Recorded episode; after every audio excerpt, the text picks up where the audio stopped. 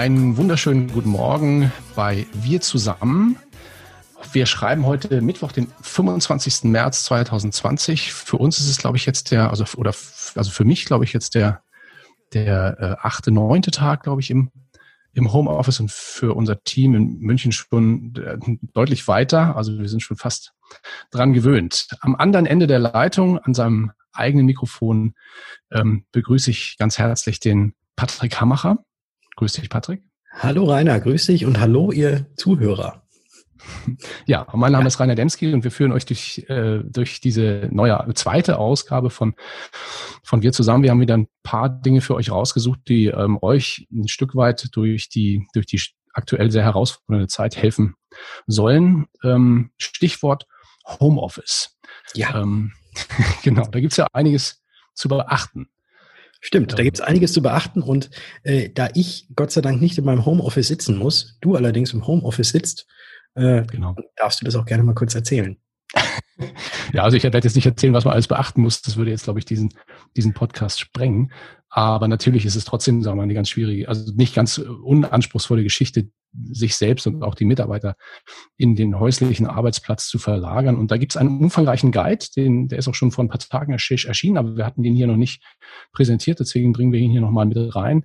Ähm, das Fachmagazin T3N, das ist ein Digitalmagazin, vielleicht kennst der eine oder andere von euch, das hat einen umfangreichen Homeoffice-Guide veröffentlicht in PDF-Form, der auch kostenfrei verfügbar ist. Und da wird, sagen wir mal, werden alle Aspekte des, dieses Themas recht umfangreich und, glaube ich, auch für sagen wir mittelstandstauglich erläutert.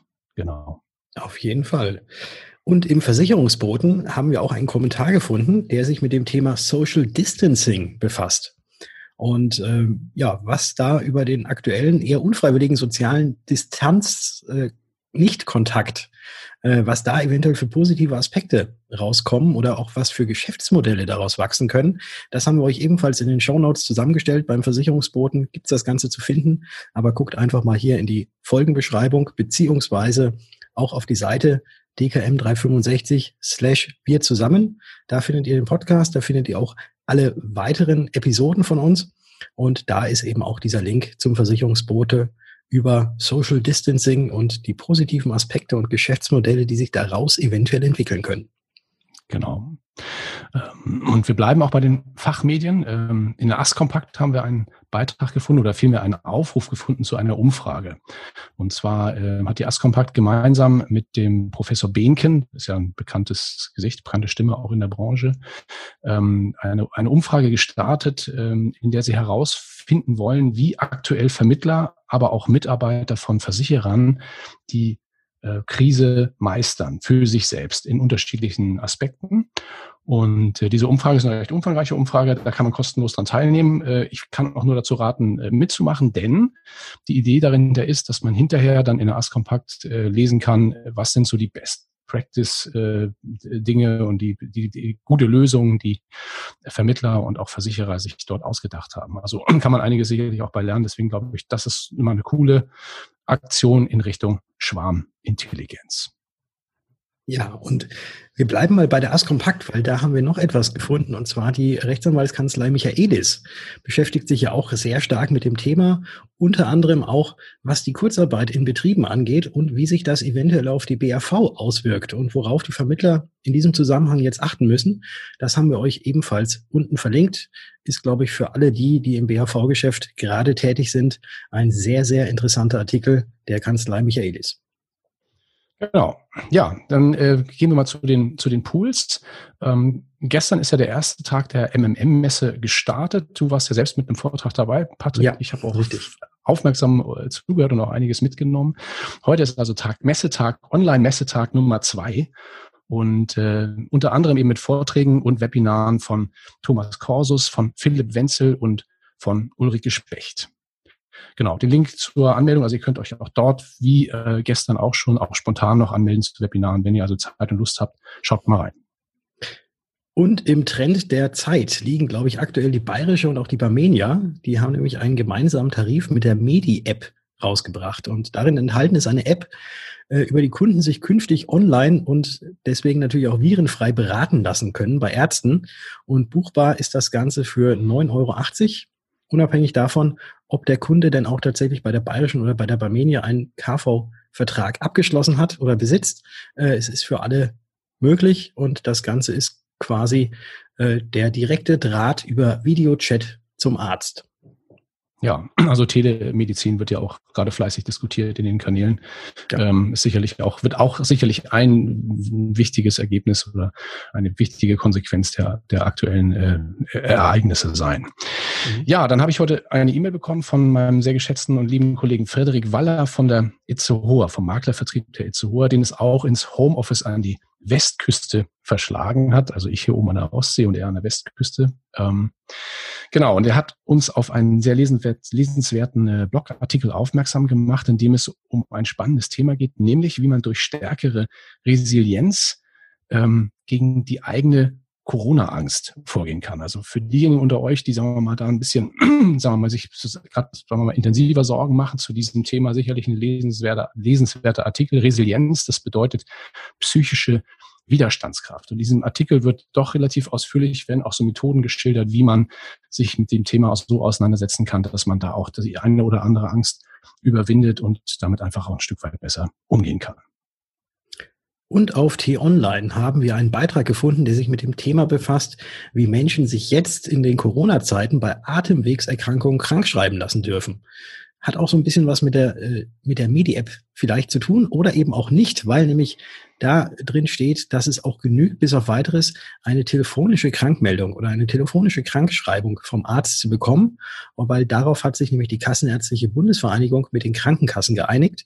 Den Artikel wie alles andere findet ihr natürlich auch wieder auf dkm365 slash wir zusammen. Und in den Show Notes.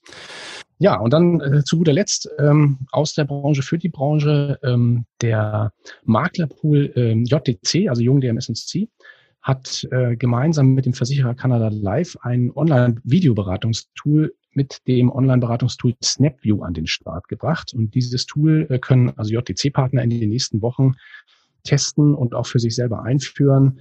Ähm, was ich ganz cool finde, das Tool ähm, ist für die ersten drei Monate in dem Fall kostenfrei. Also sicherlich mal eine Chance für den einen oder anderen, das Thema Online-Beratung jetzt auch in der Praxis anzugehen. Und lass uns doch jetzt nochmal, wir haben jetzt gerade ja in, aus der Branche gesprochen, jetzt nochmal wieder einen kleinen Blick über den Tellerrand wagen.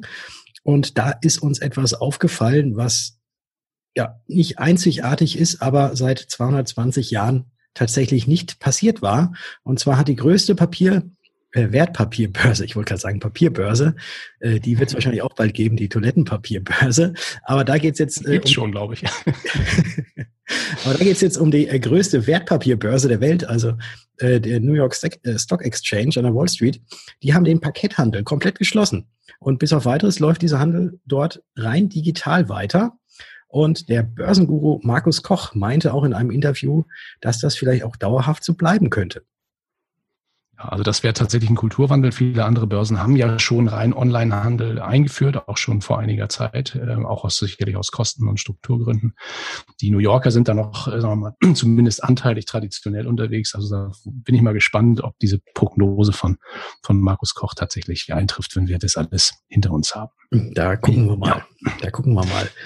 Genau. Aber was ich dann auch sehr cool finde, ähm, neu eine kleine Information aus dem Bereich der Spirituosenhersteller, nicht nur der, auch der Biokraftstoffhersteller, die sind nämlich momentan dazu übergegangen, das hat vielleicht der ein oder andere von euch auch schon gesehen oder gelesen, ähm, die ähm, switchen jetzt ihre Produktion ein Stück weit um und produzieren eben nicht nur ähm, ja, Alkoholika und andere Dinge, sondern versorgen Apotheken mit Ethylalkohol, also Ethanol, damit die daraus ähm, wiederum äh, Desinfektionsmittel herstellen können. Unter anderem sind dabei solche Unternehmen wie Klosterfrau mit dem gleichnamigen Melissengeist, also die liefern nicht den Melissengeist, sondern das Ethanol dafür, aber ähm, auch solche Unternehmen wie äh, Jägermeister, Bacardi oder Pernod. Also einige spannende und große Namen, die sich hier auch dann für die gute Sache einsetzen.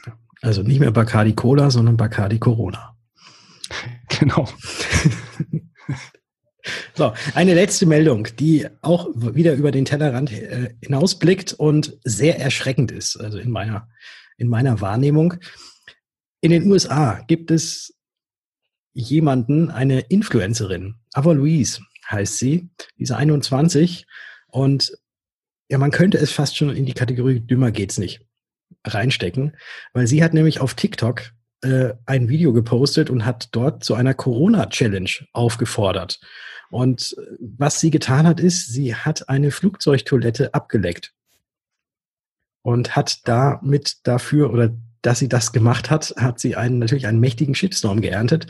Also völliger Irrsinn, völliger Wahnsinn, äh, dass so etwas getan wird und dass sowas irgendwo durchgeht.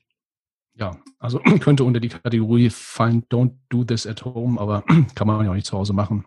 Ja, ähm, lassen wir einfach mal so stehen. Den Link auch zu diesem ähm, sehr interessanten Beitrag ähm, findet ihr auch in den Shownotes und in dem jeweiligen Artikel. Ja, meine Lieben, ähm, damit sind wir, glaube ich, wieder am Ende unseres heutigen ähm, Tages- und Morgen-Briefings ähm, mit, ja, glaube ich, ganz spannenden Anregungen für euren heutigen Tag und auch für die nächste Zeit. Wir wünschen euch jetzt einen ganz tollen Tag. Ich hoffe, ähm, ihr könnt die Zeit äh, gut nutzen, egal wo ihr seid, ob im Homeoffice oder auch vielleicht unterwegs. Ähm, auf jeden Fall viel Gesundheit und schaltet morgen auch wieder ein, wenn es heißt, wir zusammen. Genau.